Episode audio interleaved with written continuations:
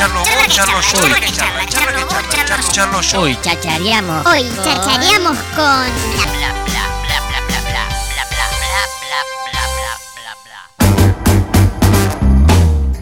Este 13 de agosto viene un grosso de la ciudad de Tandil, se va a estar presentando en el Salón Danés. Estamos hablando de este stand-up llamado Cheto y Choto. Ezequiel Campa está en comunicación telefónica con nosotros. Buenos días, Ezequiel. Hola, ¿cómo anda? ¿Todo bien? ¿Cómo andas, loco? ¿Todo bien? ¿Todo tranquilo? Sí, todo tranquilo, todo ¿Qué, tranquilo. qué- Por... qué hace Ezequiel Campa a las 12 del mediodía? Porque sos un tipo que evidente, Ahora- te, te- te- te- te vi mucho en muchos lugares eh, y sos un tipo muy activo. ¿sí? Si hay algo que no se discute de Ezequiel Campa es que es un tipo que tiene la cultura de trabajo en su piel y quiero saber qué estás haciendo a las 12 del mediodía. Bueno, por fin alguien que lo dice. Que, eh, sí, mucha gente cree que, que, que, comedia y hacer estándar el sábado es en el teatro. Y la realidad es que hay mucho laburo detrás. Tal cual. para, para tener un, un- un show que valga la pena y por otro lado todo el laburo que nos imprime, que nos significa a los comediantes de mover las funciones, que la gente sepa, hacer contenidos para las redes, para vender entradas. Tal cual. Eh, cuando hay una gira hay que viajar, hay, hay un... Bueno, yo en este caso a Tandil voy en auto, pero hay todo un laburo atrás eh, que la gente no lo ve y cree que a veces uno va y se sube al escenario y qué sé Tal yo. cual. Y lamento decirles que no, hay Que mucho no. laburo. Ahora en particular estoy editando un video. Mirá. Y vos me dirás, pero ese video qué onda? Y es un video para las redes sociales para que la gente, qué sé yo, viste que hoy todo es el algoritmo, Sí, toda sí. esa historia, Sí, y es la manera de vender entradas. A ver, si, si, si, te has hecho, te has hecho un tipo, a ver, porque venís laburando hace un montón como actor, con los, como stand-upero, pero eh, en estas últimas épocas, post pandemia, te has, conoci- te has eh, hecho reconocer por ser eh, un gran youtuber, un gran tipo de redes, por decirlo de alguna manera, y siempre vi que, que, que lo laburás vos, vos laburás solo, tenés equipo, ¿cómo, cómo, cómo es el tema de, de la producción de Ezequiel Campa y la- eh, los multiversos que, que, que adoptás? Sí, yo la verdad que, bueno, el laburo creativo es medio difícil delegar. Y yo estoy soy muy detallista y estoy en todo. Y ahora, en esta última etapa, estoy abri- abriendo un poco el juego y tengo un equipo de gente con el, el- con el que laburo, porque ya no podía más, yo solo. Y sí, la verdad que todo lo que es contenidos y eso, sí, lo filmo yo, los escribo yo, los guiones, los edito, los subo. Qué crack. Eh, es un laburazo. Sí, un sí, no sé. laburazo. Y aparte y, haces mucho, bueno, Ezequiel, haces mucho.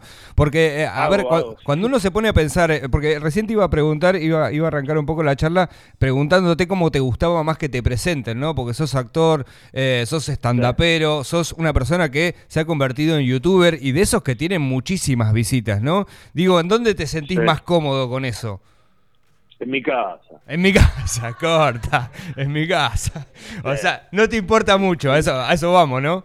No, sí, me importa, me importa. Me gustaría, ah, me gustaría no, a mí me gustaría eh, poder hacer las funciones y nada más. Y después, eventualmente, si tengo ganas de hacer un video divertido, hacerlo y qué sé yo. Pero, lamentablemente, sí, el algoritmo te presiona. justo- y mira, justo me agarrás, justo me agarrás eh, en unos días en los que estuve reflexionando mucho y hablando mucho con mucha gente sobre este tema. Mirá. porque hoy no podés quedarte, por Claro. lo menos yo no me puedo quedar con, con que voy el sábado y hago la función, porque hoy la gente espera que vos la entretengas también en otros momentos en el celular, en, Claro. la- en YouTube o lo que fuere. Claro. Y lamentablemente, digo lamentablemente, porque a mí, como te digo antes, me gustaría solamente tener que hacer mi función y dedicar mi tiempo a, a que lo que yo hago arriba del escenario sea lo mejor posible y yo creo que eso se logra metiéndole horas de laburo. Pero bueno, hoy los comediantes tenemos también que dedicarle tiempo a otras cosas, con resultados disímiles, ¿no? A veces Claro. las cosas que uno ve o que uno mismo genera no son tan buenas, no están tan cuidadas, no tienen tanto laburo. Eh, hay un comediante amigo mío que se llama Félix, Félix Buenaventura, Bien. que él me decía, eh, hablábamos, viste, de, de las cosas que, que, uno sube o que ve que, las, que, que otros suben. Y uno decía, che, pero es una porquería esto. y, y claro, y Félix me decía, pero, dice, ¿cuántas buenas ideas se te ocurren a vos por año? Yo, qué sé yo, tres, tres buenas ideas se me ocurren Sí. por año. Sí, que Y no, con bueno, lo que cuesta. querés subir un, ¿Cómo querés subir un video por día y que esté bueno? Tal cual. Pero lamentablemente, lamentablemente, eh, el público va también Te hacia lo demanda. Y, y yo no puedo quedarme en hacer la mía porque tengo que tratar de llegarle a la mayor cantidad de gente posible. Hoy la verdad que la guita no vale nada y si no vendes entradas es muy divertido, el arte, somos todos hippies, todos relajados, pero hay que fucking vender entradas. Claro, Vender claro. entradas. Hoy, por lo menos en la comedia, la gente se malacostumbró a, a que si no me mostrás cosas, viste, en las redes y eso no es tan fácil llevar gente. Y, y te preocupa Entonces- la te preocupa la visualización también porque digo no solamente eh, en, en tu laburo es vender entradas sino que también generar visualizaciones no estar ahí vigente te preocupa esas cosas te vuelve loco Sí que me preocupa. Eh, un poco sí, un poco sí. Lo tengo medio domado al, al monstruo ese, pero un poco sí. Yo vengo de, de, de- de muchos años de remarla. Vos Tal cual. imaginate, sí yo, a ver, eh, yo no soy un nativo digital 100% en el sentido de que cuando yo empecé a hacer stand-up hace como 15 o más años, para que vos te des una idea, poníamos avisos en Clarín para que la gente nos venga a ver.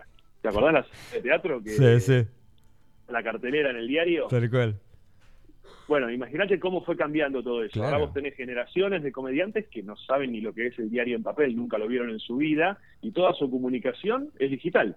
claro claro eh, claro contenidos, venía a verme a tal lado y qué sé yo. Y les va muy bien, les va muy bien, porque además pertenecen a una generación que consume también Sí. de esa manera.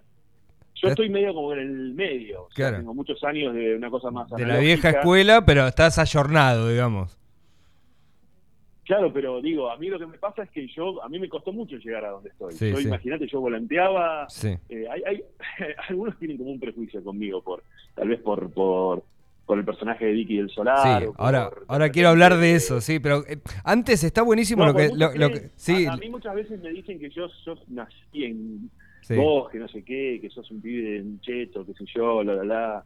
Eh, se le dice cheto a cualquier cosa que- hoy, Ezequiel.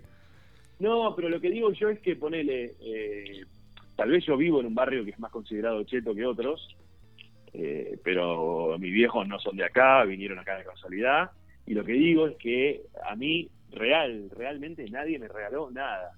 Muchos, viste, a veces te dicen, ah, vos, porque yo, terminé el colegio, de los dos meses ya trabajaba, trabajé de cualquier cosa, hace mucho que la vengo remando, entonces sí, me preocupa vender entradas, porque es mi forma de laburar. Sos Eh, consciente de eso, sí. fácil, así que no, no, estoy siempre ahí atento, digamos. Y Ezequiel, digo, con, con todo esto que contás, eh, creo que es apropiada la pregunta, si alguna vez eh, te, te- te- te la- te creíste todo esto que iba a pasar con vos, loco, porque tuviste un, un crecimiento exponencial en un momento que me imagino que te, te debes haber empezado a mirar para los costados porque eh, es como que creció mucho y de golpe. Sí. Eh, lo, lo- interpretaste porque, a ver, vos como, como actor, a ver, como estandapero de, de- de las viejas épocas, esta vieja escuela que hablábamos, me imagino que vos pensabas que iba a ser algo progresivo, que tengo que ir a repartir volantes acá, que tengo que vender allá, pero Sí. digo, de un momento para el otro hizo ¡boom! Ezequiel Campa eh, y salió a todos lados. ¿Estabas preparado para eso? ¿Lo pensaste en algún Mirá, momento?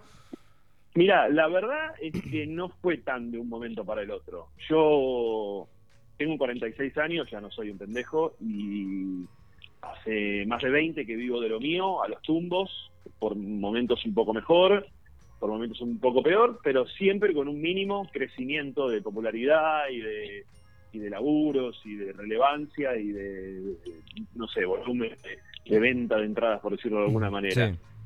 La verdad es que muchas veces pensé que nunca iba a poder como despegar concretamente y, muchos años sentí mucha frustración de decir, bueno, lo mío va a ser toda la vida esto. claro. Eh, más o menos, llevar 25, 30 personas, tener que laburar de otra cosa o vivir al día este, y qué sé yo. Y muchas veces me, me, me- me frustré y, estuve mil veces a punto de largar todo, por lo menos. eh, o, o decir, bueno, listo, ya está. Lo de flashear vivir de esto nunca va a suceder, tengo que buscarme otra cosa y, y quedará como un hobby. Y nada, aguanté, aguanté, aguanté, aguanté. De verdad, ustedes no saben las cosas que uno Sí, ha hecho. No saben, no se Qué imaginan. loco, boludo. Eh, lo que contás es, hermoso, es inspirador, me imagino, para un montón de gente que está del otro lado, eh, de la confianza, ¿no? De la constancia más que nada, ¿o no? Y ojalá, ojalá. Yo, antes de, de hacer, de, de poder más o menos, viste, vivir del stand-up, como me pasa ahora, yo tenía detrás de eso muchos años de ser actor. Claro. Y ahí sí, más frustrado todavía, porque cuando vos laburás eh, haciendo stand-up, por lo menos tenés cierta autonomía, te armás tus funciones y qué sé yo, pero cuando vos sos actor y dependés de que te llamen para laburar, y a mí es algo que nunca me sucedió con demasiada frecuencia, o sea, Bien. a mí me llaman eventualmente y hago un- una participación, una cosa, siempre cosas medianas o chicas, y durante muchos años uno ha tenido que laburar de otras cosas. Entonces, este, cuando hace, no sé, estos últimos 10 años, me atrevo a decir, más o menos se estabilizó la cosa y pude medianamente crecer, eh, yo estoy por un lado sorprendido porque tengo esta cosa de que de pensar que nunca iba a pasar, Claro. pero por otro lado me agarró siempre muy preparado, porque bueno. si hay algo en lo que siempre creí es en el laburo. Entonces yo soy muy obsesivo, nunca dejé de formarme, nunca dejé de, de leer, de ver comedia, de, de- de perfeccionar mi gusto, de viajar para ver afuera cosas, de, complementar a mi comediante de stand-up con otros otros eh, ot- otras formas de comedia, como pueden ser este desde la literatura hasta el cine o, o- o el teatro más de texto. Así que cuando me agarró, me agarró preparado. Qué bueno eso.